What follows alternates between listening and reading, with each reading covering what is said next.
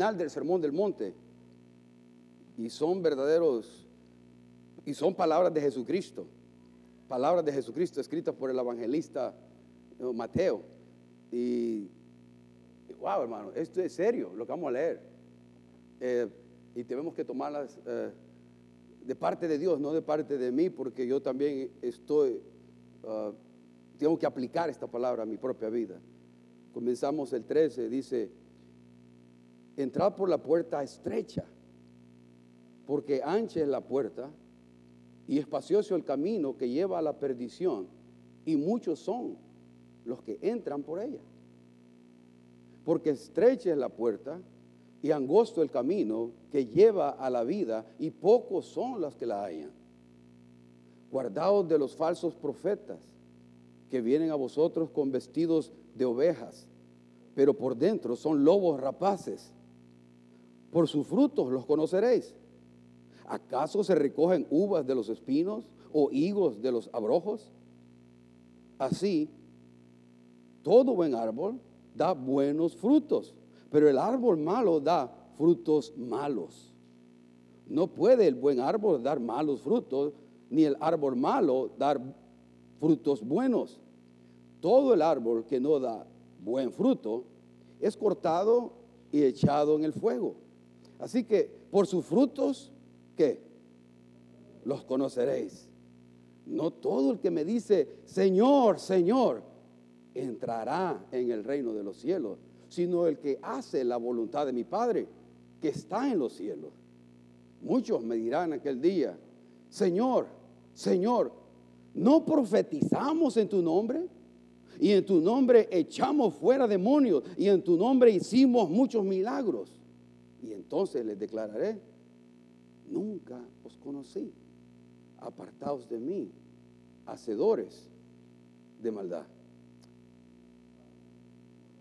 Por eso eh, me, me, sacuden estas palabras, hermano.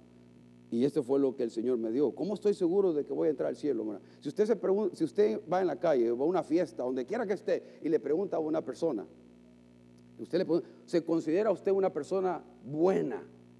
En cualquier lado que usted ande caminando, donde ande, usted le pregunta a una persona, ¿se considera usted una persona buena? ¿Qué creen que esa persona va a contestar? La mayoría, la gran mayoría contestaría, sí. Pocos honestos dirían, no. Ahora, si alguien dice no, está listo para el Evangelio, para la gracia. Pero si alguien dice sí, hay que darle la ley. Para que nos demos cuenta, para que la ley despierte la conciencia de que no somos tan buenos como pensamos. No, somos buenos. Ahora, cuando, eso, cuando alguien dice sí, bueno, usted le, le puede preguntar, si usted muriera, si usted muriera, ¿está completamente seguro que iría al cielo? Esa pregunta ya lo hace meditar un poquito. Si usted muriera hoy, Dios no lo permita, ¿no? Está completamente seguro que iría al cielo. Bueno, otra, eso también se lo puede, podemos preguntarlo nosotros, ¿no? Para ir pensando en qué vaso mi salvación, en qué vaso mi esperanza. Pero si usted le pregunta eso a alguien, ¿qué, qué, cuál sería la respuesta de esa persona? Si usted muriera, ¿está usted completamente seguro que iría al cielo? ¿Sabe que algunas personas dicen que sí? Yo no le he hecho mal a nadie. Pago mis taxes, no le pego al perro, le hablo bien a mi esposa. Oye, hermano, el infierno va a estar lleno de gente moral, de gente que vivió moralmente y bien aquí en la tierra. Mejor que usted y que yo, hermano. Porque por obras no somos salvos. No es por obras, no es por obras para que nadie se gloríe. No es por hacer cosas buenas. ¿Es malo hacer cosas buenas? ¿Es malo hacer buenas obras? No, claro que no. Es bueno hacer buenas obras. Pero lo hacemos para la gloria y honra de Él. Porque ya somos salvos, no para ganar la salvación. No merecemos salvación. Pero la mayoría de personas va a decir, sí, ¿no? Ah, cuando alguien dice así, entonces le deje preguntarle a usted y hay que convencer a la persona para que el Espíritu Santo comience a darse cuenta de que no somos tan buenos como, como pensamos. Ya ha hecho estas preguntas, pero nos hacen ver la necesidad de nuestro Salvador o de que seamos hechos salvos. Usted le pregunta a esa persona, ¿alguna vez has dicho una mentira? Le pregunto a usted, ¿alguna vez ha dicho usted una mentira? ¿Cómo se le llama a una persona que dice una mentira? Mentiroso. ¿Alguna vez ha robado? Aunque sea una uvita en el supermercado, un dulce en el supermercado, o tiempo del empleador, se toma más tiempo del break. ¿Es de robar también? Está robando el tiempo, son 10 o 15 minutos. Yo regreso en 20. todo es robar, no es su tiempo, le están pagando por eso. Hay muchas maneras de robar, muchas maneras. O sea, hemos robado, entonces a los que, si usted ha robado, ¿cómo se le llama a una persona que ha robado? Ladrón. Ahora, Jesucristo, la palabra de Dios dice, la ley dijo, no adulterarás. Pero Jesucristo lo llevó a otro nivel más grande y dijo, pero yo os digo que el que mira con pasión sexual a una mujer ya ha cometido adulterio con ella en el corazón. Esa es otra versión. pero dice exactamente lo que Jesucristo estaba diciendo. Cuando pero yo digo que el que mira con pasión sexual a una mujer o una mujer a un hombre, esto se aplica a los dos sexos, ya ha cometido adulterio. ¿Dónde? En el corazón. ¿Alguna vez usted ha hecho eso? Volvemos a la primera, primera mentiroso, ¿no? O sea, por su propia, por su propia boca, usted y yo hemos reconocido que somos qué? Mentirosos, ladrones y adúlteros. Y esos solo son tres. ¿Seguimos? hemos tomado el, nombre de Dios en vano. O-N-G, ¿no? Pero ya lo simplificamos porque no, estoy blasfemando, ¿no? Es la intención del corazón lo que ve el Señor, cómo estamos usando su nombre, ¿no? ¿Cómo lo usamos? Veo que, entonces, entonces, ¿cómo para ir al reino de los cielos? Porque la pregunta es, ¿cómo estoy seguro que voy a entrar al reino de los cielos? Entonces, para ir al reino de los cielos, ¿qué debo hacer? ¿Quién puede ir al reino de los cielos? ¿Cómo puedo entrar al reino de los cielos? Una, una cosa, digo, que en la palabra de Dios usted va a encontrar el término reino de los cielos o reino de Dios. Jesucristo los usa indistintivamente, siempre los usa como sinónimo de uno del otro. O sea, si usted escucha o lee la palabra reino de los cielos, reino de Dios, es lo mismo. Está refiriéndose a lo mismo. Vamos a pensar en el reino de, Dios o reino de los cielos o el cielo como el lugar donde mora Dios. Que si ahora usted muriera, ¿dónde va? Vamos al cielo, a la presencia de Dios. Ausentes del cuerpo, presentes con Cristo Jesús allá en los cielos. Estamos en el cielo. Claro, todavía el cuerpo está aquí esperando la, la, resurrección de nuestro cuerpo, ser levantado de los polvos, pero ya estamos allá. Pero ¿quién puede entrar al cielo? Y, y es sencillo, y quizás por eso el Evangelio pierde su poder, porque el Evangelio es un regalo. La salvación es un regalo, son buenas noticias. El Evangelio son buenas noticias y usted ha sido receptor de esas buenas noticias. Usted es salvo por gracia, hermano. Tenemos nuestro, nuestro nombre escrito en el libro de la vida por pura gracia. Usted no ha hecho nada para merecerlo. No podemos hacer nada para ganarlo. Es por gracia. Son buenas noticias. Pero a veces caminamos como que hemos recibido malas noticias.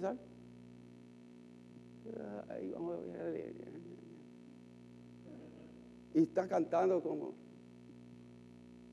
Cuando he recibido esa gracia, Oh, gracias Señor, gracias por tu gracia, por tu misericordia, que son nuevas cada mañana. Gracias por los problemas, porque sé que tú me vas a ayudar. Gracias por las dificultades, porque tú estás en medio de mis dificultades. Tú estás conmigo, confío en ti. Y hay veces hay dificultades, hay problemas que no se salen rápido, hermano.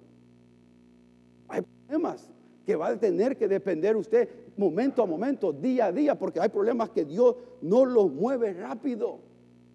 Y va a necesitar de su misericordia, de su fuerza para poder enfrentar situaciones difíciles. Hay túneles que parecen que nunca terminan. ¿Usted ha entrado en alguno de esos? Ah, yo he estado en alguno de esos. Que no se mira la luz, no se mira la luz. Pero sé que va a aparecer la luz tarde o temprano. Porque mi esperanza está en Él. Entonces, ¿quién puede entrar? En, en pocas palabras se lo pongo. Todo aquel, el que puede entrar es aquel. Todo aquel que ha recibido Jesucristo como Salvador y Señor. ¿Ha hecho usted eso? Que se ha arrepentido, ¿ok? Que se ha arrepentido de sus pecados y decide vivir para hacer la voluntad de Dios. Ese entra al cielo. Que ha recibido. A mí no me gusta usar la palabra aceptar, le estoy dando permiso a Dios. Yo recibo porque yo, yo reconozco que soy pecador. Yo reconozco que soy malo. Y viene con, atado al arrepentimiento, que es darme cuenta de lo malo que estoy haciendo. En otra palabra, arrepentimiento es voy en esta dirección y me doy cuenta, entro en sí mismo, me doy cuenta que me lleva a, malas consecuencias, malas, lo que sea, y me doy vuelta aquí y, sigo los caminos de Dios, sigo sus para agradarle, para servirle, camino bajo sus principios y sus mandamientos. Ese es arrepentimiento. Primero comienza con reconocer de que soy pecador, de que soy malos. Romanos 3:23 lo dice. Porque todos pecamos, estamos destituidos, apartados de la gloria de Dios. Nadie puede entrar a la gloria de Dios sino es por la sangre de Jesucristo Jesús que nos limpia y nos perdona, el Cordero de Dios que quita el pecado del mundo. Y ahora puedo acercarme con confianza al trono de la gracia. Todo aquel que ha recibido a Cristo como Salvador y Señor, que se arrepiente de sus pecados y decide ahora vivir para hacer la voluntad de Dios, para hacer la voluntad de Dios, ese va a entrar al cielo. Entonces, en otras palabras, para ir al cielo debo primero arrepentirme, recibir el perdón de Dios y vivir para Él. Arrepentirme, recibir el perdón de Dios para mi vida y vivir para Él, con mis dones, con mi talento, con mis diezmos, no con mis diezmos, con eh, los recursos que Dios me dé. Borre diezmo. No quiero que piensen en dinero, piensen en forma integral la persona. Pensemos en forma, yo me debo a Dios. Eh, Dios él me salvó. Ahora yo por ser salvo por gracia ofrezco mi vida, mis dones, mi talento, mi tiempo y todos los recursos que Dios pone a mi mano para, para su gloria y su honra. Porque es lo que va a hacer la diferencia en la eternidad. Hermano, nada nos llevamos aquí.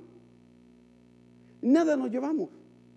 Y entre más pase el tiempo, yo me doy cuenta de eso, hermano. Ahora, el otro día me estaba viendo el espejo y ya me miré una cana. Ahora, para muchos dice, no, y aquí me la miré, aunque ya tiene como 10 años que eh, eh, mi hija Rebeca y, Ruth me están diciendo, ya tenés canas. Pero yo me rehuso, hermano, yo me las, trago. Pasa el tiempo, hermano. Me miro fotos de antes y, cómo estoy hoy, y miro la cara, me miro la cara, ¿quién es ese? Ya cambiamos. Vamos cambiando, hermano. O sea que todo esto tarde o temprano nos acercamos a la eternidad. Nos vamos acercando momento a momento a ese encuentro que tenemos todos, a esa cita divina que nadie se escapa. Vamos a llegar allá. Por eso me encanta, pero nosotros nos afanamos en el de aquí y ahora. Y como ser humano es normal porque necesitamos vivir, necesitamos ropa, necesitamos ah, sustento, ¿no? Ah, pero a veces queremos, ya no queremos frijoles, queremos un manjar. No quiero una casa, quiero otra casa más grande. O sea, y está bien si Dios lo prospera a ese nivel, gloria a Dios, mientras mantenga sus prioridades en orden.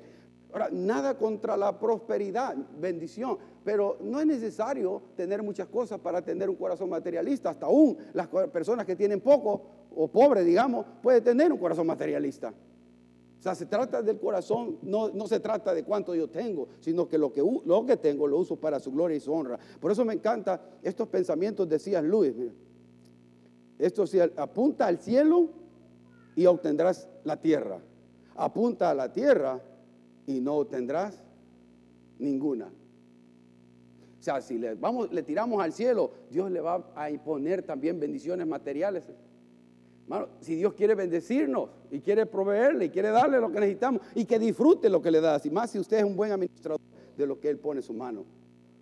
Ahora, pero a veces buscamos más de las cosas de la tierra, ¿no? Las añadiduras. Y el, jueves hablamos con el pastor Javier ¿no? acerca de este versículo, más buscar primeramente el reino de Dios y su justicia y todas las demás cosas van a ser añadidas, hablando de sustento, abrigo, y, ropa, lo que sea, lo que necesitamos, lo que realmente necesitamos para subsistir. Pero yo busco primero mis añadiduras.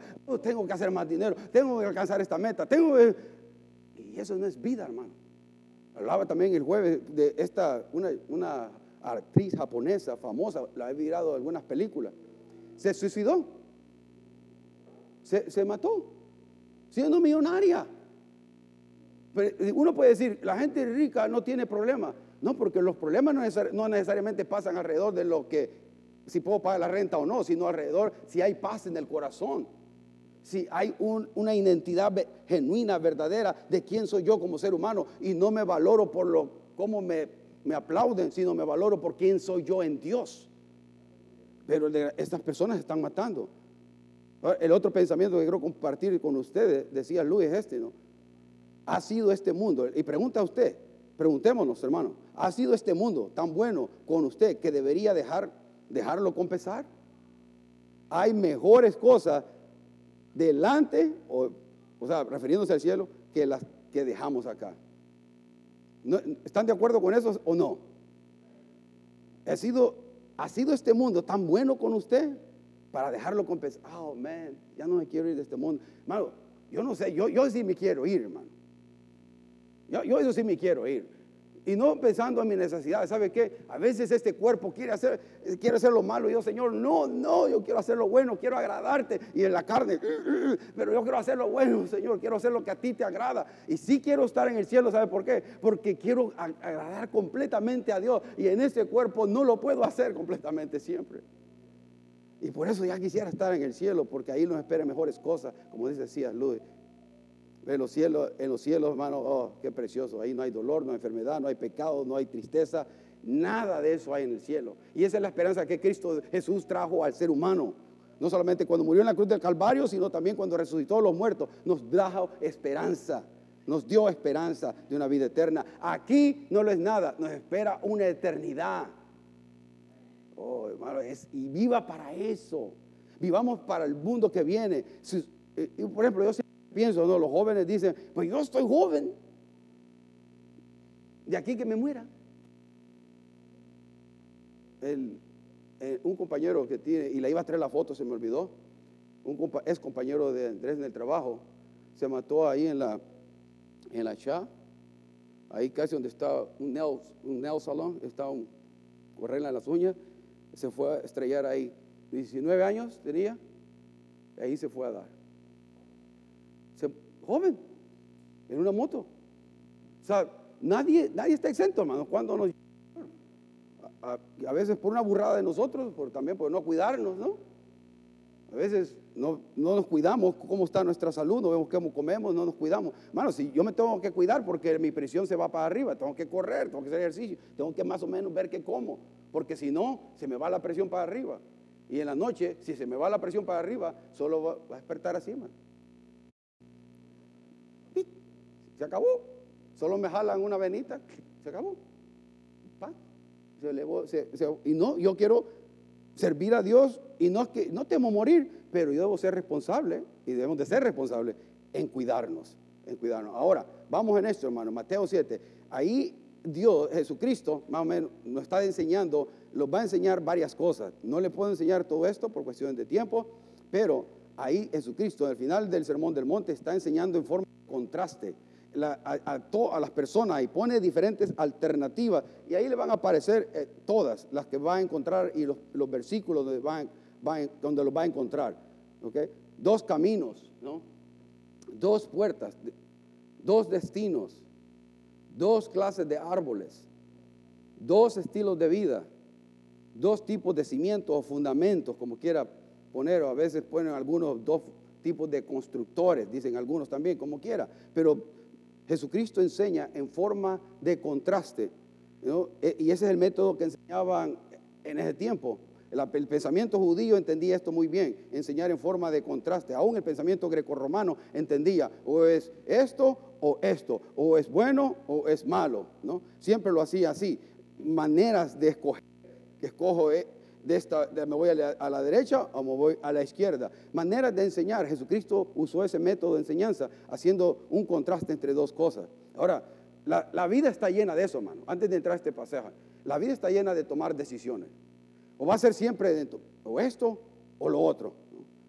Una, una de las decisiones más importantes que un ser humano toma, que un hombre o mujer toma, es con quién me casaré. Un super ándale. El fundador de People Church, G.L. Johnson, escribió un libro acerca del matrimonio y dice, el matrimonio puede ser el cielo en la tierra, pero también puede ser el infierno en la tierra. ¿Cuántos no dicen, cuántos no están de acuerdo en eso? Amén, buenos matrimonios. Eh, los que estamos casados, los que estamos casados, todos sabemos. Ahora, los que están a punto de casarse, no, ellos piensan que los que están ya, los que van a, los que ya tenemos de siete años para arriba, dicen, amén, G.I. Johnson. Porque es, es, bonito, el matrimonio es bonito, no estamos diciendo, no, no lo quiero demonizar, es bueno, pero ¿sabe qué aprendí en el matrimonio yo? Que soy egoísta, que soy bien egoísta. Y lo adorno, y lo adorno, y, lo aprendí a adornar. Es que ella no tiene, no, no me llena mi necesidad. Tiene que tener ella llenarme mi necesidad. Y si no me llena mi necesidad, a mí me da yo puedo contestar mal. Amén. yo puedo estar en la carne porque no me llenan. Y aprendí que soy egoísta. Lo mismo pasa la mujer. La mujer, por otras cosas, tiene que aprender de que somos malos, que somos egoístas, que, no, que el amor incondicional que quiere que Dios manifestemos en el matrimonio, en el hogar, no es así. Por eso, con quién me casaré es bien importante. Antes de darle el sí a alguien, tiene que abrir bien los ojos. Benjamin Franklin dijo esto, antes de casarte, abre bien los ojos. Ahora, ya casado, ciérralos a medio. Eso es gratis, hermano, no, no den más en la ofrenda. Pero, oh, hermano, e, eso es cierto. Si usted mira todas las, las diferencias que tenemos, uh, ¿cuántos estaríamos todavía aquí? Somos tan diferentes, hermano. ¿Y por qué cree que nos casamos? Porque somos diferentes. Ahora, e-, eso es lo que me atrajo de la otra persona. Ahora la diferencia se hace un monstruo, allá no la quiero. No, por eso fuimos atraídos. Yo soy hablantín, mi esposa es callada. Yo puedo hablar por dos horas y ella escucha, hermano. Increíble. Ahora, ya mejoramos, ya mejoramos. Ahora, pero vamos a tener que hacer decisiones, ¿no? Eh, ¿Con quién me casaré? ¿Chepe o Juan? ¿no? ¿Julieta o Pancracia? ¿no? Eh, tiene, tiene que, es una decisión sumamente importante porque va a impactar el resto de su vida. Y esas son las decisiones que realmente nos acuden. Ese tipo de decisiones que no solamente me, impactan a mí, sino impactan a los que están a mi alrededor. Usted, como digo ahora, si, un muchacho se casa con una, bueno, espero que una muchacha, ¿no? Este, se casan, las familias también están casadas de una manera, hermano. O sea, yo no, yo no quiero nada con la familia del novio o de la novia. No, estamos casados. Tenemos que convivir. Y ahí, ahí como le digo, por eso es todas estas cosas, cuando uno se mete al matrimonio ciego, y solo por la calentura que tiene se mete, cuidado. Cuando solo porque las hormonas están arriba, uh, hay más, en el matrimonio van a más que hormonas. Oh, hermano. Es importante, gloria a Dios. Dios lo creó. Es santo el sexo. Uy, ya dije esa palabra. Es santo. Dios lo creó. ¿Usted cree que cuando Dios lo, está viendo a un matrimonio, es, santo dentro del matrimonio. Valga hacer la, la aclaración, dentro del matrimonio, ¿no? Pero cuando Dios lo mira así y Dios, ay, ¿qué están haciendo? No va a decir Dios así. los ángeles van a decir, mira lo que están haciendo estos. No, Dios lo hizo. Dios lo creó. Porque ahora en las iglesias no queremos hablar de estas cosas y las están enseñando mal allá afuera es, limpio, es santo. Que lo hayan ensuciado la sociedad, la suciedad lo haya ensuciado, es otra cosa. ¿no? Hay decisiones, hacer lo bueno o hacer lo malo, obedecer a Dios o desobedecer a Dios, a Dios o no servir a Dios, cambiar o no cambiar, amar a Dios o no amar a Dios. Son decisiones que usted y yo tenemos que tomar. Y vamos a dar cuentas por esas decisiones.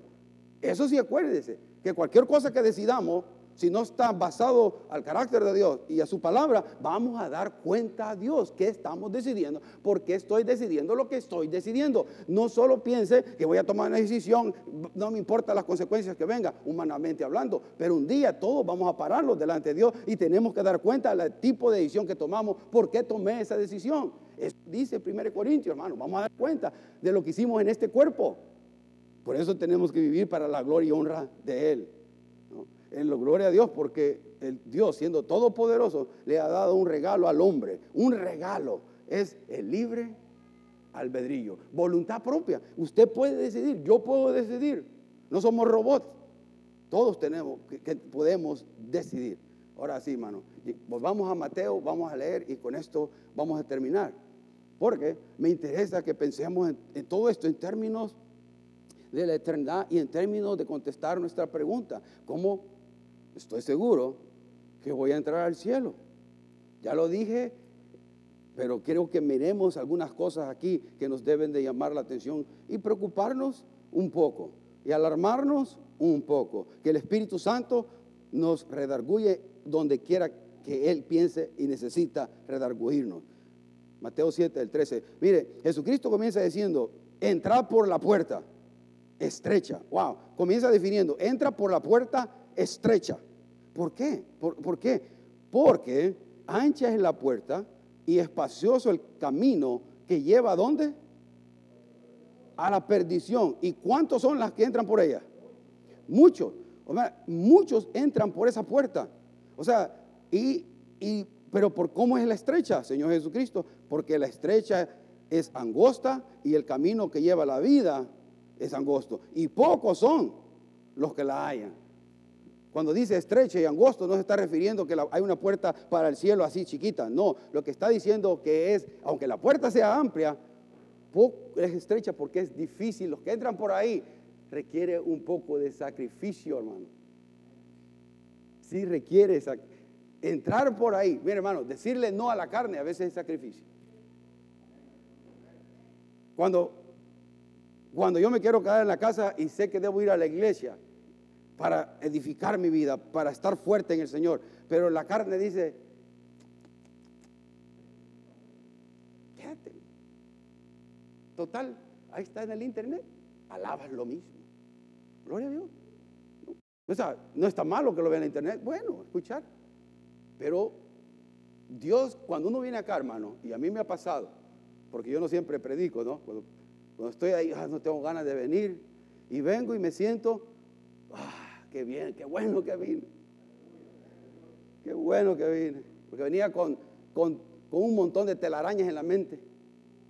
¿no? Y, el Señor las quitó, las limpió. A través de la alabanza, la palabra de los pastores, de alguien que está aquí enfrente. Ah, gloria a Dios. Ya me voy tranquilo. Gloria a Dios para, para, para seguir viviendo para Dios. Ahora, hermano, muchos son los que entran por ese, por ese camino amplio, ¿no? Que lleva a la perdición. En otra versión dice, esa parte de espacioso el camino que lleva a la perdición, dice, espaciosa es la carretera que lleva al infierno. Dice otra versión, al infierno. La perdición ahí se refiere, está refiriéndose al infierno. Otra mala palabra hoy en las iglesias, no se puede decir infierno. En las iglesias no se diga en otro lugar. Pero hay infierno, hay cielo. Y Dios no quiere que nadie vaya ahí. Quiere que tengamos vida. Cuando dice ahí, es vida eterna. Vida eterna. Dice, ahora, mire el 15, guardaos de los falsos profetas que vienen a vosotros con vestidos de oveja, pero por dentro, ¿qué son? Mire, son lobos rapaces. Por fuera parecen así como yo me miro ahora, ¿ah? No, bien, Ahora me vine bien, gracias, gracias hermana por la camisa. Este, mira, porque mi hermana me dice, quiero que se mire como, como bueno, estoy jugando. Este, pero no es cierto. Ahora, venimos por fuera bien bonitos, ¿no? Como oveja. Ahora, me veo como oveja, pero ¿cómo voy a saber si yo, cómo puede saber usted si yo soy oveja o soy lobo rapaz? Tiene, gente, hermano, que tiene un carisma, se mete a la iglesia, tiene un carisma bárbaro y parecen ovejas, parecen más cristianos que Dios, que Cristo. Oh, tienen un lenguaje y un carisma que usted casi le besa al niños. Es santo ese hombre. Pero hermano, es de carne y hueso como nosotros. ¿Y, por qué? Mire, aquí lo que nos dice Jesucristo es esto. ¿Cómo voy a a poder discernir entre un verdadero siervo de Dios y, un falso, un falso, falso o un lobo rapaz, ¿no? El 16. ¿Cómo lo vamos a reconocer, Señor Jesucristo? ¿Cómo? Por sus frutos los conoceréis. ¿Acaso se recogen uvas de los espinos e higos de los abrojos? ¿Cómo? O sea, ¿cómo voy a ver? Es obvio, hermano, mire lo que está haciendo. Si está haciendo no algo que sentido común, está pidiéndole dinero, manipulándole para que usted dé dinero. Si usted lee la Biblia, me están presionando a dar dinero. Hermano, ¿cuándo hemos hablado aquí de dinero? De hermano, de porque Dios lo va a bendecir y le va a llenar su bolsa. usted es campeón de campeones. ¿eh? ¿Cuándo hemos hecho eso aquí, hermano? Y Dios ha proveído por su misericordia y su gracia, hermano. Ahora, Dios va a mover los corazones como hasta el momento Dios nos ha movido. Para en este tiempo que hemos estado así, hermano, gloria a Dios. Pablo, el tesorero, me dice, hermano, no sabemos, pero estamos bien, no sé ni cómo. Gracias por los que dan. Gloria a Dios por los que son fieles, hermano. De veras, que Dios les bendiga.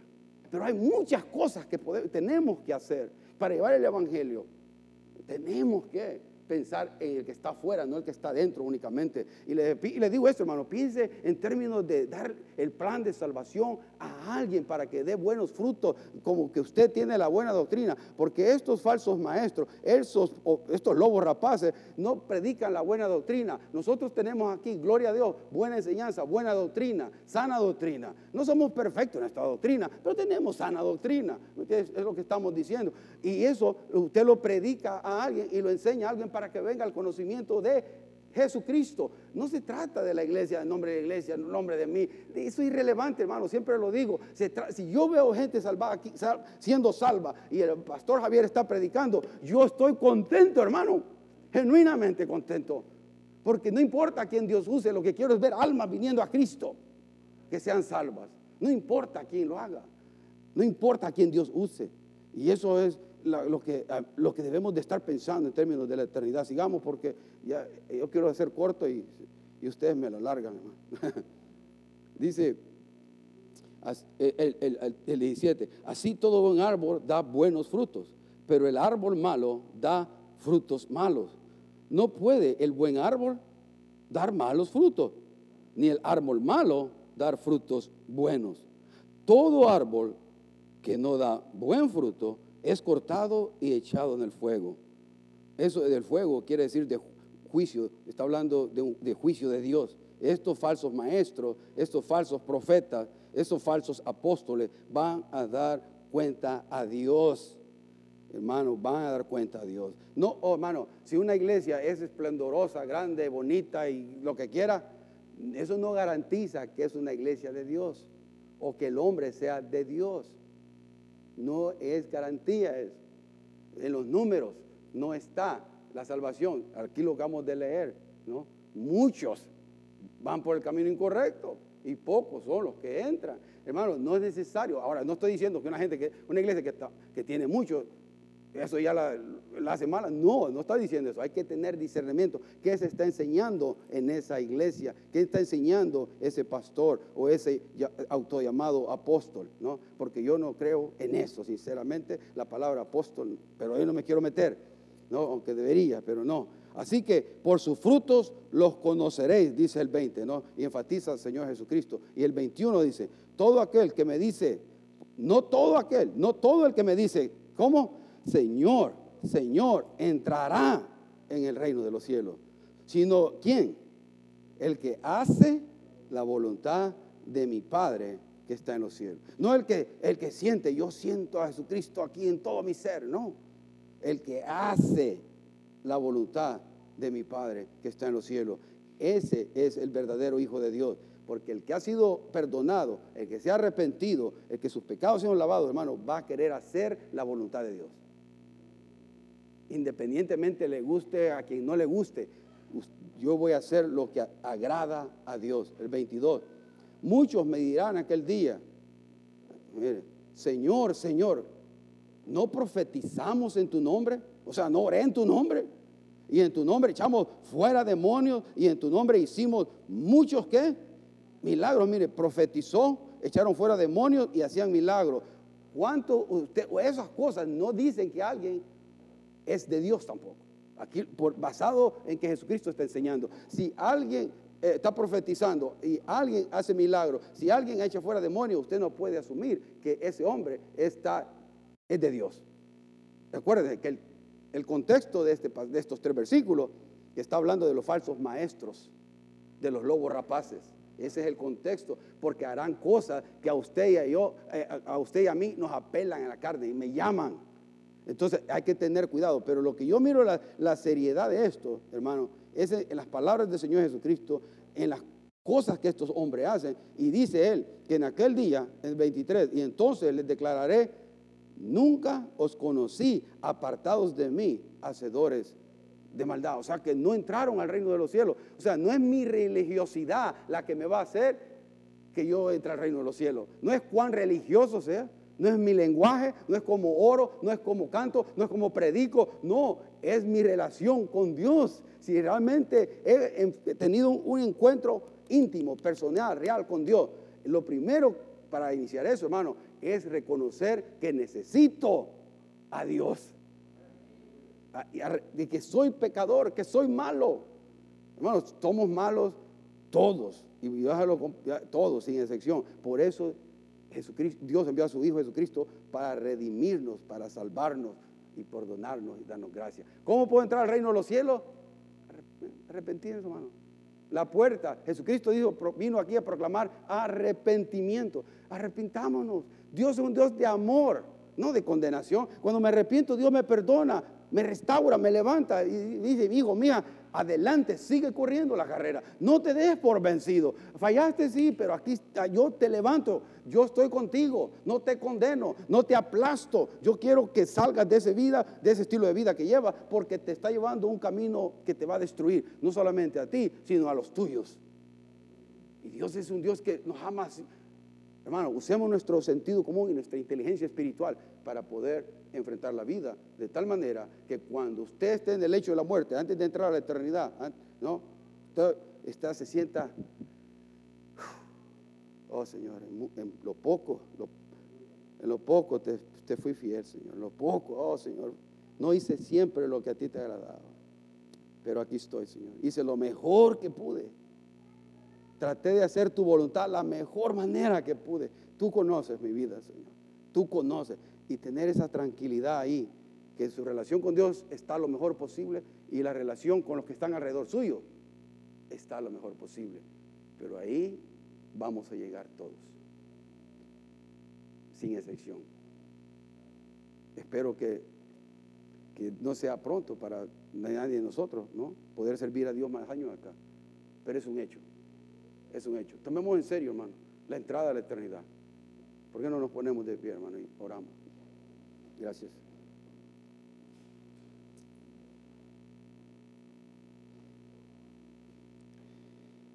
Padre,